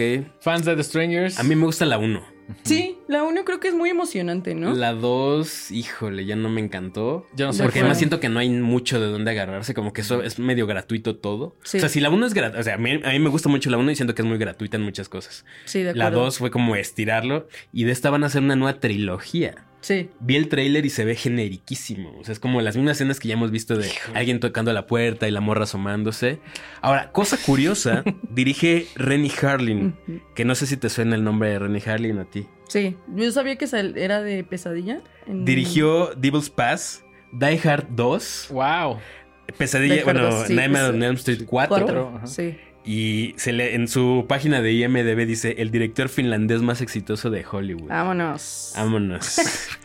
Híjole, Mucha mo- mi- o mucha sea, modestia, Todo ¿eh? bien con ese güey, todo bien con Die Hard y la cuarta parte de, De Elm la- Street. de Elm Street, pero yo no soy fan de Strangers. No odié la 1, Mm. pero no quiero ver más cosas de Strangers. Yo. Sí. Pero ¿No se sé- te hizo emocionante la uno? Como que no te terminó Como de- que hasta cierto punto, pero sé que en México sí hay un fanbase, no quiero decir grande, pero Fuerte. fuerte. Entonces, pues, yo creo que qué chido que venga esta película. Sí. Seguramente la iremos a ver, pero Yo, yo lo no que sé. vi fue un pequeño como ¿Teaser? clip. Ajá, un teaser que salió que, se, que le llamaban Knock Knock. Ah, Y también me pareció un poco genérico, la verdad. Sí, dije, híjole, no. ¿qué tanto te emociona? Mm, para ser muy honesta, muy poco. Ok, ok, ok, ok, Sí. ok. Perfecto. Eh, película de mm, Oz Perkins, ¿les suena?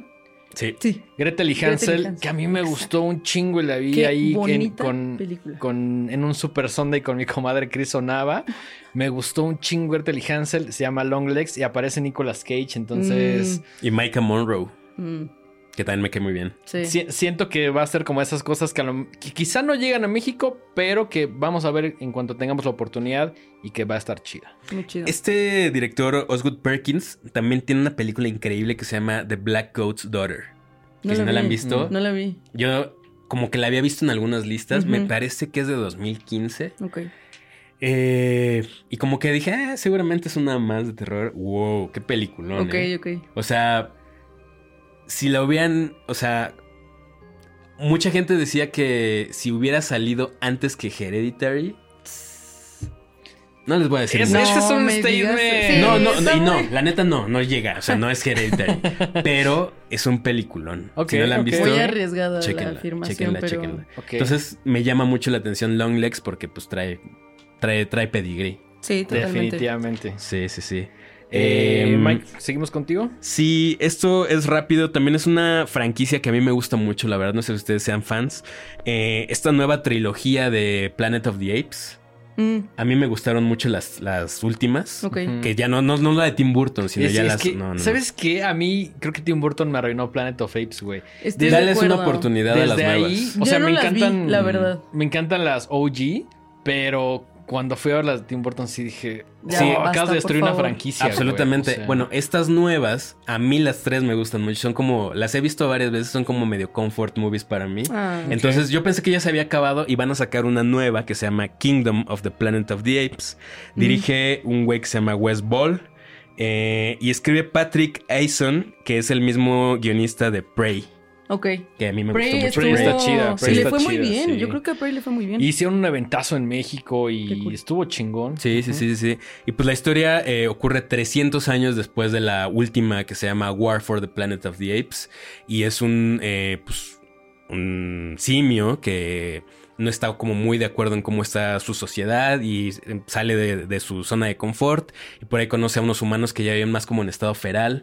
Eh, a mí me llama mucho la atención, el tráiler se ve súper padre, Eh, a mí me gusta mucho esa franquicia y pues esto se estrena, pues no apunté cuándo se estrena, pero, Pero en el por abril. 2024 Por- se estrena. Finales de abril, finales de abril y seguramente 2024. estará, estará llegando a México definitivamente. Ok. Porque es de Claro. estos estrenos grandes. Perfecto, perfecto. Perfecto. Yo voy también con una muy breve, se llama The Watchers. No sé si la han escuchado. Ah, sí la apunté. Sí, la apunté. Digo, me salté un par, un par Sí. porque traemos Traemos harto, guta. harto. Sí, sí, sí. Aquí queríamos decir la cartelera de todo el año, pero esa se estrena Gracias. en teoría 7 de junio y es el primer largometraje de Ishana Night Shyamalan. Por si te suena. Sí. Sí. La hija de Night Shyamalan, pues bueno, será su primer Pues película. es, es su debut. Sí, Claro, su debut. habrá que o sea, darle. Creo que estaría bien decir un disclaimer que hay cosas que se nos antojan más que otras, pero vamos a intentar ver todo. Sí, claro. Todo lo que mencionamos aquí. De acuerdo. Y va a estar protagonizada por Georgina Campbell, que es la que salió en Barbarian, justamente. Y Dakota Fanning. Y Dakota Fanning. Es- eso da más esperanza. Sí. Eso da más Y a esperanza. mí me sí, sí, gustó, sí. sí, había una especie de teaser, no me acuerdo qué era, sí, sí lo vi. Ah, yo no vi nada. Se veía muy interesante Órale. porque mm, eh, en- de lo poco que se sabe es que es una mujer que está atrapada con varios extraños porque en la zona en donde está eh, se tienen que refugiar en un búnker porque cuando salen hay unos seres que los están persiguiendo. Entonces creo que es así una cuestión como de que hay reglas, digamos, ¿no? Como que se esconden en el día y en la noche te pueden salir, etcétera. Se ve emocionante. Ok. Ok. Voy a hacer un paréntesis rapidísimo. Venga, venga. También este año sale una que se llama Trap. Y es la nueva de Shyamalan. No se sabe mucho. Es como un thriller psicológico que ocurre en un concierto. Y protagoniza a Josh Hartnett, que a mí me cae muy bien. Sí, sí. Eh, como siempre, creo que Shyamalan tiene premisas increíbles y las es, cajetea. es- es un, es un electrocardiograma, güey. O sea, siento Sí. que tiene cosas muy chidas y otras. Ya, pero- lo, lo mencioné nada más porque pues está Claro, relacionado. claro, claro, claro. No, y Y- sí está en varias listas de las cosas que vienen el 24. De acuerdo, y en teoría dicen que se estrena esa de Shyamalan el 2 de agosto. Que justo. estoy seguro que va a llegar a México. Ah, súper Sí, de acuerdo. Sí, sí, sí, vende súper bien Shyamalan aquí. Sí, sí, y por ejemplo, a Knock at the Cabin le fue cabrón. A mí me gustó muchísimo Mm. esa película. Eh, a mí a, mí no. la verdad, yo la a mí me gustó normal. O sea, la pasé bien, Ajá, pero sí. no estuvo en mi lista Yo sé, de nada. yo sé que, yo sé que es eh, opinión impopular, Ajá. la verdad, la mía, pero sí creo que me pareció muy conmovedora. Mm. Eso es lo que me pareció, Ajá. como que el mensaje casi casi de la película. Dije, ah, qué A mí la premisa me encantó, pero el resto siento Ya, que me quedó un poquito a ver. Pero no la Mm. odié para nada, para nada. Perfecto. Denguito. Eh, yo ya tengo la lista de cosas que no se me antoja tanto ver o porque son remakes o reboots o secuelas. Smile 2. Mm. Odié la primera Mm. porque siento que es puro jumpscare a lo pendejo. La segunda no tendría por qué no serlo. Entonces, pero gusta mucho. Sí, Ah, no, pues, güey, le fue cabrón. Reventó el Gusta cine, muchísimo. Y no se recuerdan, pero en México había parabuses y pósters y Sí, la te chingada, la o sea, metieron sí, hasta por sí, la sopa. sí, Sí, sí, sí, sí, sí. o Y la sea, campaña de Estados Unidos de que hacían que la gente sonriera como en estadios. Fíjate cosas que me gustó Eso más la, me a gustó más la campaña que la A película. mí también, totalmente. O sea, recuerdo una del estadio de Base que estaba Sí, sí, sí, poca sí. madre y varias como ejercicios ahí interesantes de publicidad. De Que, que siento que le echaron más ganas a la publicidad que a la película en sí. Entonces, A ver qué tal. ace- Digo- acecha, acecha Smile 2 de este año, que también estoy seguro que va a venir y también estoy seguro que iremos a ver, pero Sí, Por supuesto. tengo mis dudas. Ahí estaremos. puta tantas. Eh, igual, bueno, eh, otra que sigue expandiendo, estirando hilos que ya no deben de estirarse. La, cua- eh, no, la tercera entrega de la franquicia A Quiet Place. Mm. Se llama A Quiet Place Day One. Esta franquicia de Paramount, que no es una continuación, es más un spin-off. Me, me llama mucho la atención por el director, que es. Michael Sarnowski, que dirige Pig. Ok, bueno, Pig me encantó. Pig es por una eso, gran película. por eso creo que digo, Va. puede ser, puede, Puede ser. ser. Eso y Puede porque ser, sale en teoría, ser. puede ser que salga Lupita. Nyong'o. Ah, yo sí la tengo aquí que, que aparece ¿Ah, junto sí? con Joseph Quinn de Stranger Things, este vato Sí. Eddie Monson. Alex, Alex Wolf. de y Hereditary. no- nunca he sabido cómo se pronuncia, pero yo siempre le digo Digimon, Digimon Honsu. Creo que es Jimon, ¿no? Pues yo no sé, Digimon. me encantaría que se Digimon. llamara Digimon. Digimon. Em, Se oye bien el elenco. El elenco suena bien. El elenco suena El increíble. director suena muy bien. Sí. No sé si la franquicia. Ahora, que ¿Uno sea y un. dos les gustaron? La uno me gusta. La uno me gusta. A mí La me gusta dos, mucho la idea. la dos de- me cagó. gusta mucho el universo, pero no sé si ya en la aplicación ya me encanten. Es que siento que algunas de estas películas de las que estamos platicando y que vamos a ver en el 24 es como una ensalada. Que ves los ingredientes y dices, güey, qué Uy, chingón. Sí, qué rico. Pero ya combinados, o digamos que el plato final puede variar. Claro, Sí, absolutamente. Eh, Samantha. perfecto. Después de esa, porque yo también la traía, traigo una que me gustaría mencionar porque creo que la original es una gran película. Speak No Evil. Ok. Se estrena en agosto 9 en. Estados Unidos, por supuesto, pero es un remake de la original que si no mal recuerdo es danesa. Sí. Es una Y que está gran película, me encantó. Siento que son de esas películas que pasó sin pena ni gloria, nadie la escuchó, eh, tampoco aquí en México llegó para nada, sino No llegó, ¿verdad? No, para nada. No, cr- no, creo que no, ¿No? creo que no llegó. Pero sí la mencionamos. Sí, Sí, la sí, vimos. Hicimos sí, un sí, sí, capítulo junto con De otra acuerdo. película, nos gustó un chingo.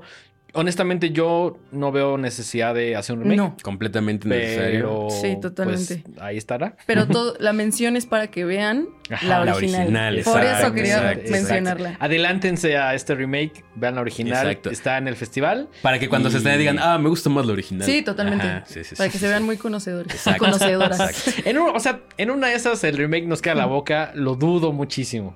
Muchísimo, sabe? pero ojalá, o sea, Pues, puede pasar. Para empezar, es un remake de Estados Unidos que ya de por... Suéltenlos, ¿no? Así que, ¿por qué agarran esas ¿Qué películas? necesidad tienen? Sí. Pero es que está muy cabrón. Les, no les gusta ver tan. O sea, al, al grueso del público gringo. No les gusta leer subtítulos. no Mm. les gusta ver películas en otros idiomas. Entonces por eso dicen, ah, esto está chido. Vamos a procesarlo, pero gringificado ahí para que la gente la vea. Oye, qué terrible. Y- imagínense la cantidad de películas que no hubiéramos disfrutado en nuestra vida porque tienen subtítulos. Sí. O sea, el 90%, güey. Absolutamente. O sea, No se mamen, ajá. Y bueno, otra cosa que me pareció muy curiosa es que se supone que en el remake va a protagonizar James McAvoy. Ujú. Mm, Entonces es como, bueno, Bueno. igual suéltela. Sí, sí, sí, sí, total, total, Listo. total. Eh, mm, esta creo que es un poco polémica. Nosferatu de Robert Eggers. Hay que traer tu playerita de The Witch. A mí me encanta The Witch. Me encanta Lighthouse. Eh, Northman, Mm, mm. No, tampoco. conforme más... O sea, la vi y salí así como medio impactado, pero la fui procesando y dije, esto ni se siente Robert Eggers. Creo que ni ese güey le gustó. Eh, De entrada, Y sí. creo que mi pedo aquí es que siento que no necesitamos una nueva Nosferatu. También. Yo, Sí. es, es mi Sí opinión. la es mi quiero opinión. ver. Yo también. Pero por de- curiosidad, güey. Por curiosidad y porque lleva dos de tres. Sí. O sea, The Witch y Lighthouse. Lighthouse. ¿Y qué acá. dos, güey? ¿Y Sí, qué sí, dos, sí. Entonces, como que digo, bueno, órale. pues. Dale. Y, y- y él, o sea, él cuando, cuando se estrena de Northman, él en entrevistas dijo, güey, esto no es lo que yo quería hacer. Claro. Entonces, es como de. Y además órale, digo, no vuelvo a trabajar con un, con un estudio tan grande, ¿no? Entonces, Qué me da. no sabía que había sí, dicho sí, eso. sí, Qué sí, sí, sí, sí. Eh, el cast se ve cabrón. Sí, también. William Dafoe, Bill Skarsgård, Nicholas Hoult, Lily Rose Depp. O sea. Sí, el, el cast está mamón. El director también. Entonces le voy a dar un beneficio a la duda, pero preferiría que fuera otra cosa y no un reboot. re- Fíjate que a mí sí me toca ahí algo muy personal. Sí me emociona mucho que la retome porque creo que, por dos cosas, porque creo que se le da muy bien la cuestión que tiene que ver con época. Claro. Entonces eso siempre me parece muy hermoso. De hecho, está en- cagado porque en el. O sea, cuando pones el DVD o el Blu-ray The Witch, viene una entrevista donde presenta la película en una universidad con historiadores muy Ah, cabrones. y dicen, esta es. O sea, es Muy accurate. accurate. Es completamente. Ac- O sea, desde las piezas, a lo mejor sí comerciales o productos comerciales, Sí. que más se acerca a, ta- a- a- a la época, ¿no? Entonces, Claro. es, eso creo que juega mucho a su favor. Y eso, y por otra parte me parece muy interesante rescatar la imagen original del vampiro. Como un ser como podrido, realmente brutal, feo, etcétera. Porque creo que sí venimos de una larga serie de películas que nos presentan al vampiro como un ser seductor y no como una representación simbólica de la peste, de la muerte, de... Claro. O co- como un Renfield, ¿no? Que es una idea mucho más juguetona, muy estilizada, que también nos gustó, pero siento que son... Sí, Sí, como no, muy caricaturizada o muy del vampiro seductor, sensual, guapo. Paréntesis, Este- ¿qué, qué te pareció eh, Demeter? El último viaje No de la Demeter. vi. Mm, No es que vi. justo es un vampiro más animalesco. Sí, me imagino. Ajá. Está, Eh. ¿La recomiendan? No. Para Pues, pasar el sí. rato. Muy bien, muy bien. O sea, Un vela un Sí domingo faltó, ¿eh? así que digas, ay, Ah, qué no Ah, pues, no que siento que Va. está terrible, pero no está a la altura de Sí, otras del género. Del tema, ¿no? Muy bien. Sí. Eh, 9 de agosto se estrena. Y digo, esta la menciono más porque el director pues, es alguien importante dentro de la comunidad del terror. Nuestro amigo personal Eli Roth estrena Borderlands, que es... eh, lo, lo están proyectando para que se vuelva una franquicia. Ahí ya de entrada ya no me gustó la idea. Sí. Eh, está basada en un videojuego ahí postapocalíptico con aliens y monstruos y protagoniza Jack Black, Jamie Lee Curtis y Kate Blanchett. Ok. Es se como me hace de- un- esa, se me hace un sección cast de muy cast es random, como, ¿no? Muy random. como que el güey agarró y estaba jugando y puso varios nombres en la mesa y dijo, voy a aventar un Sacó, así. sacó un papelito de Ajá, una dijo, vamos a hablarle a este. Entiendo a este, a Jack ajá. Black, entiendo Jamie Lee Curtis y todos los demás del cast, pero Kate Blanchett, que es una actoraza, así, actrizaza cabrona, Sí. no sé qué hace ahí, pero pues bueno. O sea, ¿viste Lo ver- Tar? Tar. Lo- ¿Qué pedo? Lo, lo- Pinche lo averiguaremos cuando veamos Borderlands. Y la Roth, ¿verdad? Roth, Eli Roth. 9 de agosto. Yo de creo esa que sí no sabía en lo más mínimo, fíjate. Hasta ahora que la mencionas. por ahí estará llegando también, yo creo que a mediados de agosto, porque sí, le van a, van a ver Borderlands hasta en la sopa también. Probablemente. Sí. Ahí va todo lo que se ganó de Thanksgiving. Sí, Sí. sí, sí, sí, sí, sí, absolutamente. Eh, ¿Qué más traes, Sam? ¿Traes Pues, algo más? Fíjense que de lo que traía ya me ya las mencionaron todas. Ok, ok, ok, ¿tú traes algo más, Denguito? Eh, Winnie Pooh, Ah, Ah, Blood and sí. Honey 2. claro, claro. De estas franquicias que.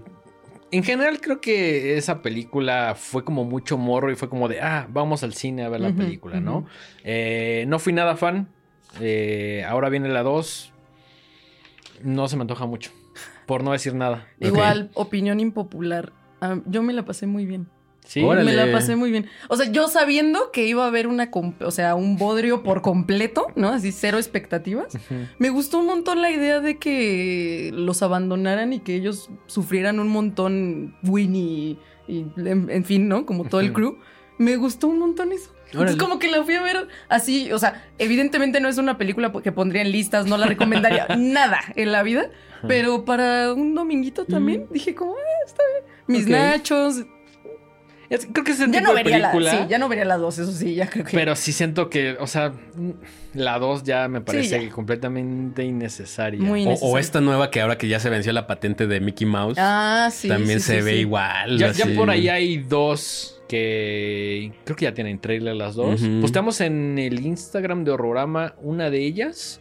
mm, que se llama Mickey's Trap, si no me equivoco. Mickey's Ajá. Mousetrap. Ajá. Sí, pues Pues genérico, no hay derivativo, como muy innecesario, pero pues para vender boletos. Sí. yo creo que son esas películas que llaman la atención por el morbo que la gente va así como de, ay, A ver.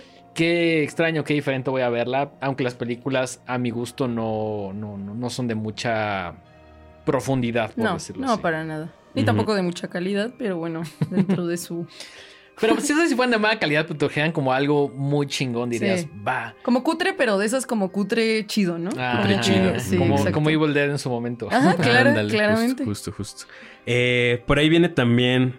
Sí, o sea, ya, ya se empiezan a poner ahí medio extrañas las cosas. Hay un par de cosas que sí me llaman la atención, que no son grandes, pero que sí quiero ver. Mm.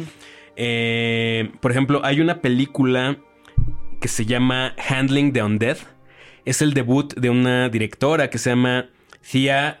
Perdón, ¿cómo lo voy a pronunciar? Porque pues no sé danés. Eh, Thea, Thea Huinstensdal. Ok. Y está basada en una novela de un señor que se llama John Arvid Lindquist, que es nada más y nada menos que el escritor de Let the Right One In. Entonces, exacto, eso, eso me llama mucho la atención.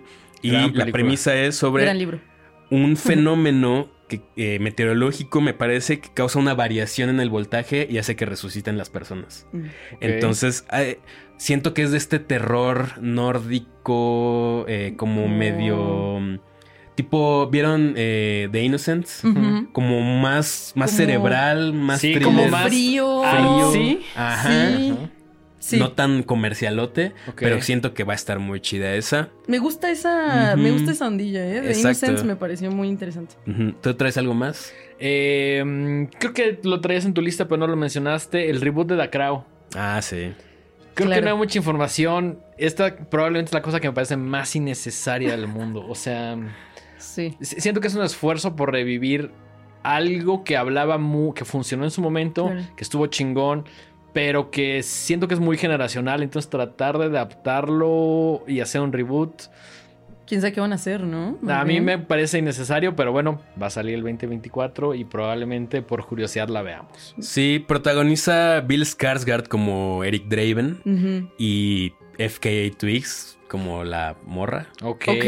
Dirige no Rupert sé. Sanders, que por ahí tiene el live action de Ghost in the Shell, que a mí se me hizo bastante innecesario también. Ahora échale The Crow, güey. Ajá, y lo están vendiendo como un, una reima- un reimagining moderno del cómic de James O'Barr. Que sí, yo también dije, chale, ¿esto qué? Gracias, pero no gracias. Gracias, pero no gracias. Digo, como todo lo que hemos visto, dicho en esta lista, les daremos el beneficio de la duda, Claro, pero claro, entro claro. con más desconfianza que... Yo no, no habría nada que más que me diera más gusto que The Crow estuviera y verguísima y me callara la boca. Claro, Sí, claro, claro. Pero mis expectativas no son para nada altas. Pero bueno, la veremos, la veremos. No sé si tienen en su lista también eh, Toxic Avenger. Sí, aquí lo traigo. Toxic Avenger, que mm, eh, si no me equivoco, por ahí sale Elijah Wood. Y hay Ujú. algunas imágenes. Siempre quiero ver Toxic Avenger, pero siento que también corresponde a algo muy de época. Sí, como Muy que... Muy, genera- ochentero, muy ajá. generacional. Y se acaba por el comedy horror y el tráiler sí se ve como excesivo y todo, pero... le falta ese, esa Ajá, ese gra- porquería de, Ajá. las, de troma, ¿no? Que las hacía tan chidas y medio mal hechitas. y, Mm. pues, es, es todo el espíritu Cutre no, chido. de, chido, Avenger. Exactamente. Y sobre sí. todo de Troma, ¿no? Sí, y aquí sí, que sí, esté tan estilizada. Lo, lo que me gustaría que pasara es que mucha gente la viera y regresara a la, a- con suerte a Toxic Avenger original, a la franquicia, y con más suerte a Troma, ¿no? Sí, De acuerdo. sí, sí, sí. Pero estoy también como 50-50. Me da curiosidad, la verdad. Pero esa Sí. no hay ni fecha, ¿verdad? No sabemos ni. No, no, está que no hay- definido, no hay pero ya hay póster y trailer, Ah, entonces ya sale, sale este año. ¿El tráiler está bueno? ¿Lo vieron? Mm, Sí, está- Es, es un que- teaser, ni siquiera se ve bien. Es como un teaser y hay como ciertas imágenes. El Aya Wood se ve cabrón. Ok. pero. Oh, no Sale sé. Kevin Bacon Ok. y eh, Winston Goose, que es justamente el Toxic Avenger, es Peter Dinklage de Game of Thrones. Ah, ah, claro. Entonces eso está interesante, o sea, Que también vi una, entre- una mini entrevista donde le preguntaban a Lloyd Kaufman así como de, ah, ya la viste, ¿qué te pareció? Dijo, "Ah, es una película muy chida, pero así había como una montaña de dinero atrás de él. Ajá. Entonces como que no puede Decir- como que de... está culera. Porque Lloyd. Kaufman sí es una persona que odia Blockbuster. O sea, Mm. ese güey sí es súper hater a la industria. Mm. Entonces, pero cuando llega a la industria le dice, ah, Ten. mira un saco de dinero, como que Lloyd Kaufman dice, bueno. tengo Bueno. otros valores Sí, eh, sí, sí. si los compras, ¿no? Que está bien, se lo merece. Lloyd Kaufman se merece todo el dinero del mundo. Absolutamente. Pro- eh, dirige Macon Blair, que tiene por ahí una gran película que se llama Blue Ruin y esta otra gran película que se llama Green Room. Uf, Me- Green Room está verguísima. Entonces Dios. también como que dices, ay, bueno, órale. Bueno, Podemos va, hacer va, un va. especial de películas de horror punk. Sí, Sí. absolutamente. Yo Sí, sí, sí, ya sí, sí. quiero verlo, Jálate, totalmente. jálate, sí, absolutamente. Eh, ¿Qué más? ¿Qué más traigo por acá? Híjole, es que, ¿por qué siguen haciendo remakes? Remake de Salem Slot, Ah, chinga tu madre. producida por James claro, Wan. Claro, la Esta, esta novela de Stephen Conforme vas King. avanzando en la descripción se pone peor, güey. Sí. No, güey, espérate, se pone toda. Yo creo que esta Por- es la, por eso, va a por ser eso, la por eso peor de digo, todas. Dirige eh, Gary Dauberman. Ni idea yo. Escribió The Nun 1 y 2. Ay, no, ya. It Zafo. Chapter 2. Paso redoblado. Y las de Anabel. Paso redoble. O sea, güey, todo, todo, todo mal para. O sea, va a estar terrible. Sí. Esta sí suena la peor, Suena güey. terrible. Sí, sí. O sea, yo Sí. pensé que Smile 2, no, esto suena no, peor. este yo creo que es lo peor. Esto está Nah, sí peor. compite, que- ¿no? Como que Porque además, van, porque van. además esta hace algo que Smile 2 no, y, y es cagarse en el legado, güey. O sea, sale Plot está poca madre. Ya todo enojado el dengue. Ya, acá. Es que no mamen, o sea. por favor. Paren. Y pues tengo un par más. Hay, más hay una que no es de horror, pero que llegó temprano al Festival Internacional, que es. Dream Scenario. Uy, sí, sí, sí, sí, sí. ver- Ya la viste. ¿Ya la, vi, ¿Ya la viste? Sí.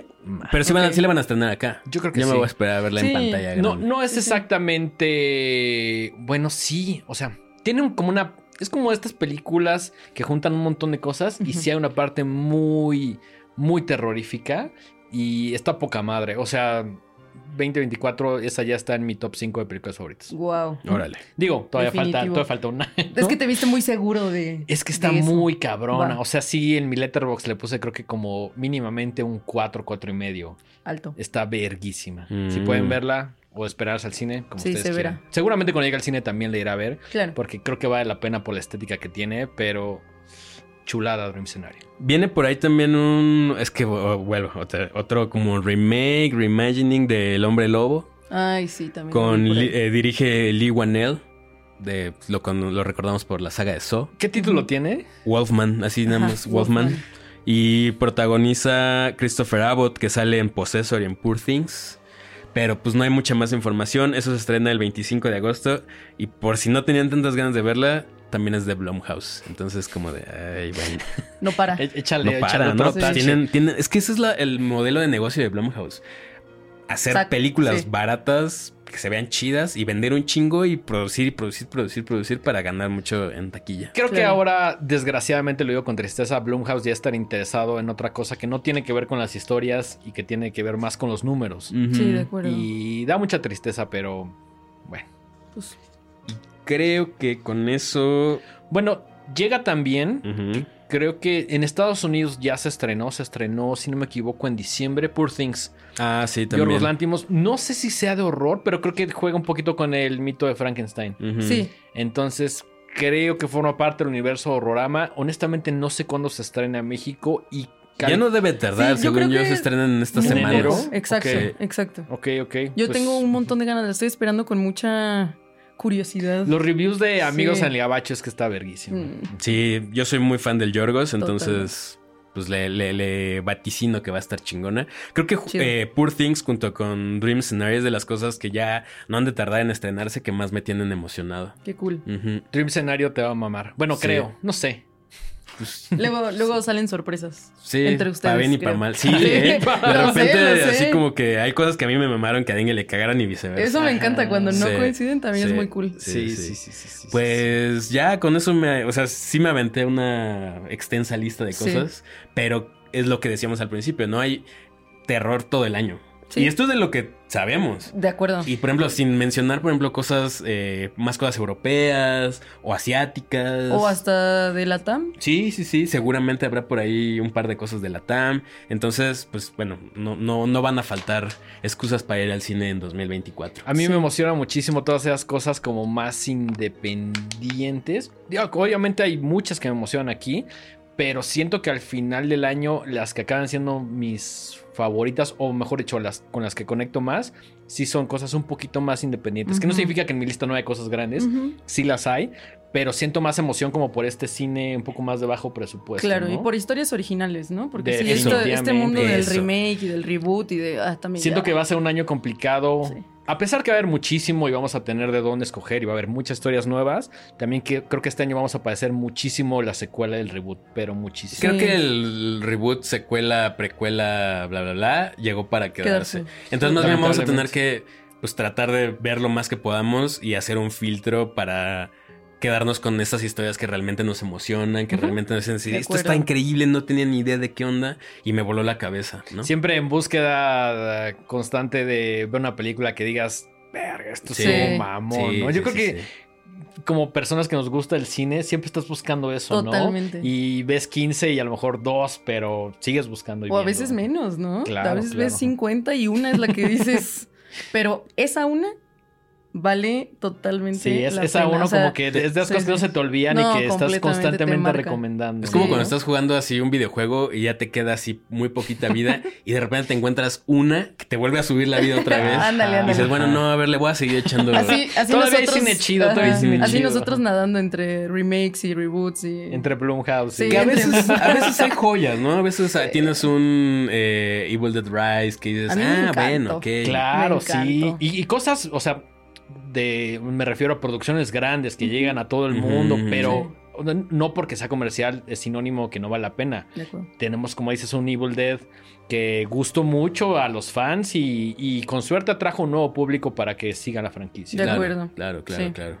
Entonces, pues eso, no sé si... Bueno, no, más bien, antes de terminar este programa, por favor, ¿dónde podemos eh, consumir Maelstrom? Utiliza estos momentos para promocionar Todo lo que quieras lo promocionar. que quieras. Pues, Tus redes, si va. tienes merch, todo, todo, todo. Muchas, todo. muchas gracias. Pues de nuevo, muchas gracias por la invitación. Estoy, me la pasé bomba. Estoy Ojalá muy que no sea la última vez que te tengamos por Ojalá. acá. Estoy seguro que no. Muchas gracias. Este, pues ahí estoy en redes sociales como maelstrom.mx. Estoy en Facebook. Facebook. Creo que hace como ocho meses que no entra a Y Facebook. yo me sentí así de que, señora. En ACQ, y mi yo, número muy bien, en, en. Metroflog, en, sí, sí. Tumblr. Estoy- exacto. En Instagram, en TikTok y en Facebook. Maestro MX. Maestro MX. Como que. TikTok, fíjense que me, me cuesta, me cuesta trabajo Mm, estar en TikTok, pero se intenta estar ahí. ¿Tienes Letterboxd? Sí, tengo Ay, Letterboxd. ¿Te, te sabes tu user también? No, fíjate que no. Bueno. Pero ahí lo voy a poner en Maelstrom, en Ándale, Instagram, sí, que es donde sí. más subo contenido. Ok, ok. Muchas gracias. Buenísimo. No se pierdan eh, la lista eh, que vas a subir cuando la segunda parte, próximamente. Mañana. Mañana. Mañana sea, se sube. Ay- antier. Sí. sí, porque esto sale el próximo martes. Ah, claro. Exactamente. Bueno, este fin de semana que el, Que pa- acaba de el- pasar. ajá, el pasado fin de semana salió el De hecho, mientras estamos hablando, estamos en la función de. Exacto. de de- sí. o de Night Swim, probablemente yo. Ah, pues Ah, sí, bueno, es que ustedes, claro que van a tener una función de cuando acecha la maldad. Exactamente. Está sucediendo en este momento. Qué, qué emocionante, la verdad. O sea, sé que es una película que dividió y lo que sea, pero también son de esas propuestas que creo que vale mucho la pena fomentar, ir a ver la pantalla grande. Así que, neta, qué cool que la trajeron y que ustedes van a estar ahí en la- dando la sí, función. nos dieron una, una sala grande solo para... Choncha. Qué- La verdad es que. La verdad es que pocas personas se quedaron fuera porque estuve haciendo, así anotando y confirmando y pocas se quedaron fuera porque sí fue una sala muy, muy, muy, muy grande. Qué chido. Y llegaron mails a lo... O sea, me siguen Puta. llegando mails Sí, así de que, claro, Sí. claro. Quiero claro, boletos, claro, quiero claro, boletos. claro. Entonces, eso nos hace muy felices. Ujú. Y si no ganaron en esta, no se esperen. Vamos a tener con suerte y con su apoyo muchas más funciones. Entonces, creo que se vale decir como no he ganado nada, rífense. Sí. Para que, sí, pa' sí. que todos vayamos al cine, ¿no? Sí, sí. O que abran otra función de cuando acecha la maldad. Yo nada más lo pongo sobre la mesa. Nada, sé que es... Nos encantaría, pero Sí. ya no depende ¿Cu- ¿Cuántos Sí, tanto de sold outs sí. podemos aventarnos? Exacto. Bueno, no, nosotros no, la película. La película, sí, nosotros Bueno, qué, pero pero- ustedes jalan un montón. Pues ahí vamos, Sí. poco a poco. No, y Ahí pues va. muchas gracias, en verdad ahí estoy también como hablando de cosas de terror y pues me encanta ser parte de esta comunidad que ustedes lo han dicho un montón de veces, que es una comunidad muy hermosa, muy unida, que nos gusta discutir un montón, así que si pasan por ahí por Maelstrom, escríbanme, déjenme comentarios, a mí me encanta saber recomendaciones, discutir películas, lo que gusten y manden. Sí, sobre todo si quieren recomendaciones más allá de lo obvio, creo que Maelstrom es un gran lugar que al menos personalmente yo consumo como para decir esto no lo he visto, esto no lo he visto y echarlo al watchlist y posteriormente gracias. ver. Contenido de calidad. Muchas, muchas gracias. Eh, Denguito, las redes de este programa y las tuyas. Estamos en todos lados como arroba los horrorama, por ahí capítulo todos los martes a las 7 de la noche, suscríbanse. Eh, Instagram, ex, tenemos boletos, merch, chingo de cosas, todo ahí en arroba los horrorama.